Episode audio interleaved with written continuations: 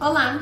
Hoje eu tô aqui para te dizer para você agradecer o não que você leva do seu cliente. Muitas vezes a gente fica arrasada quando leva um não. Quem nunca? Eu mesma já fiquei super triste quando aconteceu de levar um não. Até o dia que eu entendi que eu precisava levar aquele não para chegar mais perto do sim. Pare e comece a anotar todos os clientes que você conversa que não compram, quais são as principais objeções deles e quantos são.